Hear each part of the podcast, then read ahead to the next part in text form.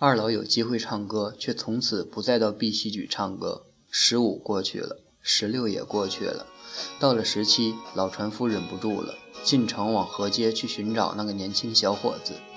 到了城门边，正预备入河街时，就遇着上次为大佬做宝山的养马兵，正牵了一匹骡马预备出城。一见老船夫，就拉住了他：“伯伯，我正有事情告诉你，碰巧你就来城里，什么事？”天宝大佬坐下水船到瓷坛出了事，闪不知这个人掉到滩下悬水里就淹坏了。早上顺顺家里得到这个信儿，听说二老一早就赶去了。这消息如同有力巴掌一样，重重地掴了他那么一下。他不相信这是当真的消息，他故作从容地说：“天宝大佬淹坏了吗？从来不听说有水鸭子被水淹坏的。”可是那只水鸭子仍然有那么一次被淹坏了。我赞成你的拙见，不让那小子走车路十分顺手。从马兵言语上，老船夫还十分怀疑这个新闻，但从马兵神气上注意，老船夫却看清楚这是个真的消息了。他惨惨地说：“我有什么拙见可言？这是天意，一切都是天意。”老船夫说时，心中充满了感情。特为证明那马兵所说的话有多少可靠处，老船夫同马兵说分手后，于是匆匆赶到河街上去。到了顺顺家门前，正有人烧纸钱，许多人围在一处说话。走进去听听，所说的便是养马兵提到的那件事。但一到有人发现了身后的老船夫，大家便把话语转了方向，故意来谈一下河下河油价涨落情形了。老船夫心中很不安，正想找一个比较要好的水手谈谈。一会儿，船总顺顺从外面回来了，样子沉沉的。这豪爽正直的中年人，正似乎为不幸打倒，努力想挣扎爬起的神气。一见到老船夫，就说：“老伯伯，我们谈的那件事情吹了吧？天宝大佬已经坏了，你知道了吧？”老船夫眼两只眼睛红红的，把手搓着：“怎么的？这是真事？是昨天？”是前天，另一个像是赶路同来报信的，插嘴说道：“十六中上，船搁到石包子上，船头进了水，大佬想把蒿撇着，人就弹到水中去了。”老船夫说：“你眼见他下水吗？我还与他同时下水。他说什么？什么都来不及说。这几天来，他都不说话。”老船夫把头摇摇，向顺顺那么怯怯地溜了一眼。船总顺顺像知道了他心中不安处，就说：“伯伯，一切是天，算了吧。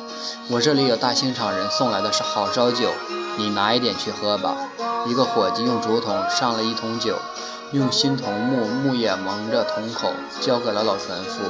老船夫把酒拿走，到了河街后，低头向河码头走去。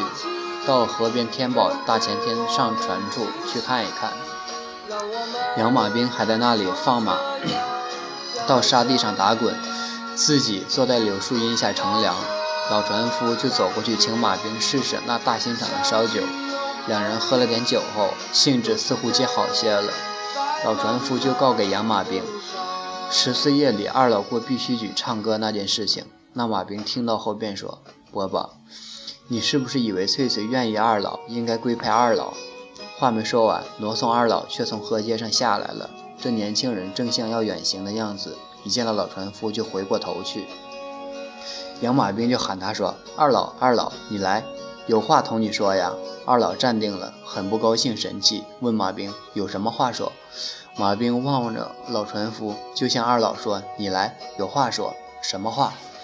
我听人说你已经走了。”你过来，我同你说话，我不会吃掉你。那黑脸，那黑脸宽宽肩膀，样子呼呼有生气的挪送二老，勉强笑着。到了柳荫下时，老船夫想把空气缓和下来，指着河街上 上游远处那座新碾房说：“二老，听人说那碾房将来是归你的，归了你，派我来收碾子，行不行？”二老仿佛听不惯这个询问的用意，便不作声。养马兵看风头有点僵，便说：“二老，你怎么的？预备下去吗？”那年轻人把头点点，不再说什么，就走开了。老船夫讨了个没趣，很懊恼地赶回碧碧溪举去。到了渡船上时，就装作把事情看得极随便似的，告给翠翠。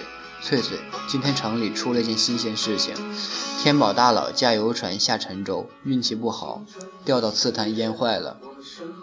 翠翠因为听不懂，对于这个报告最先好像我全不在意。祖父又说：“翠翠，这是真事。上次来到这里做宝山的养马兵，还是我早不答应亲事，极有见识。”翠翠瞥了祖父一眼，见他眼睛红红的，知道他喝了酒，且有了点事情不高兴，心中想：谁撩你生气？船到家边时，祖父不自然地笑着向家中走去。翠翠守船，半天不闻祖父声息，赶回家去看看，见祖父正坐在门槛上编草鞋儿子。翠翠见祖父神气极不对，就蹲到他身前去：“爷爷，你怎么的？天宝当真死了？二老生了我们的气，以为他家中出了这件事情，是我们分派的。”有人在西边大声喊过渡船过渡，祖父匆匆去了。翠翠坐在那屋角野稻草上，心中结乱。等等，还不见祖父回来，就哭起来了。祖父似乎生谁的气，脸上笑容少了，对于翠翠方面也不太注意了。翠翠像知道祖父已不很疼她，又像很不明白他的用意，但这并不是很久的事，日子一过去也就好了。两人仍然划船过日子，一切照旧，唯对于生活，却仿佛什么地方有了个看不见的缺口，始终无法填补起来。祖父对河街去，仍然有，仍然可以得到船总顺顺的款待，但很明显的是，那船总却并不忘掉死去者死亡的原因。二老出北河下沉舟走了六百里，沿河找寻那个可怜哥哥的尸骸，毫无结果，在各处税关上贴下招字。返回茶洞来了。过不久，他又过川东去办货。过渡时见到老船夫，老船夫看着那个小伙子，好像已经完全完全忘掉从前的事情，就同他说话：“二老，大六月日头毒人，牛上川东去，不怕辛苦，要饭吃，头上是火也得上路。要吃饭，二老家还少饭吃，有饭吃。爹爹说年轻人不应该在家中白吃不做事。”你爹爹好吗？吃的做的有什么不是？有什么不好？你哥哥坏了，我看你爹爹为这件事情好像委屈多了。二老听到这句话，不作声了，眼睛望着老船夫屋后那个白塔，他似乎也想起了过去那个晚上那件旧事，心中十分惆怅。老船夫怯怯地望了年轻人一眼，一个微笑在脸上漾开。二老，我家翠翠说，五月里有天晚上做了个梦。说时，他又望望二老，见二老并不惊讶，也不厌烦，于是又接着说：“他梦的古怪，说在梦中被一个人的歌声扶起来，上悬崖摘了一把虎耳草。”二老把头偏过去一旁，做了一个苦笑，心中想到：老头子倒会做作，这点意思在那个苦笑上，仿佛同样泄露出来，仍然被老船夫看到了。老船夫就说：“二老，你不信吗？”那年轻人说：“我怎么不相信？因为我做傻子，在那边岩上唱过一晚的歌。”老船夫被这一句料想不到的老实话窘住了，口中结结巴巴地说：“这是真的，这是假的？怎么不是真的？天宝大佬的死难道不是真的？可是，可是，老船夫的做作处，原意只想把事情弄明白一点。”但一起使自己叙述这件事情时，方法上有了错处，因此反被二老误会了。他这时正想把那那夜的情形好好说出来，船已到了岸边，二老一跃上了岸，就想走去。老船夫在船上显得更加忙乱的样子，说：“二老，二老，你等等，我有话同你说。你先前不是不是说到那个你做傻子的事情吗？你并不傻，别人才当真叫你那歌声弄成傻相。”那年轻人虽站定了，口中却轻轻地说：“得了，够了，不要说了。”老船夫说：“二老，我听人说你不要碾子，要渡船，这是养马兵说的，不是真的吧？”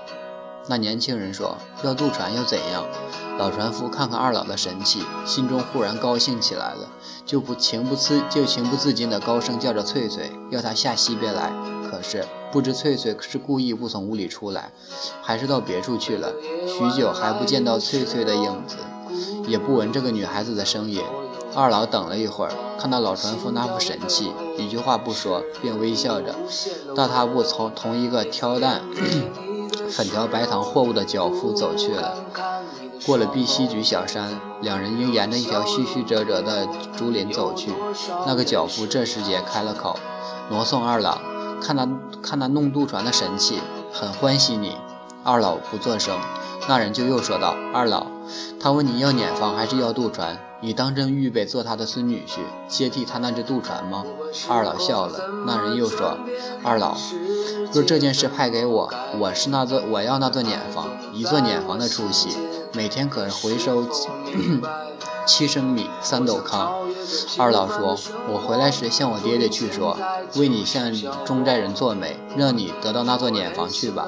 至于我呢，我想弄渡船是很好的，只是老家伙为人弯弯曲曲，不利索。大佬是他弄死的。”老船夫见二老那么走去了，翠翠还不出来，心中很不快乐，走回家去看看，原来翠翠并不在家。过了一会儿，翠翠提了个篮子从小山后回来了。方知道大清早，翠翠已出门掘竹鞭笋去了。翠翠，我喊了你好久，你听不到，喊我做什么？一个过渡，一个熟人，我们谈起你，我喊你，你可不答应。是谁？你猜？翠翠，不是陌生人，你认识他？翠翠忽然想起世间从竹林里无意中听来的话，脸红了，半天不说话。老船夫问翠翠：“你得了多少鞭笋？”翠翠把竹篮向地下一倒。得了十来根小小鞭笋外，只是一大把虎耳草。老船夫望了翠翠一眼，翠翠两颊绯红，跑了。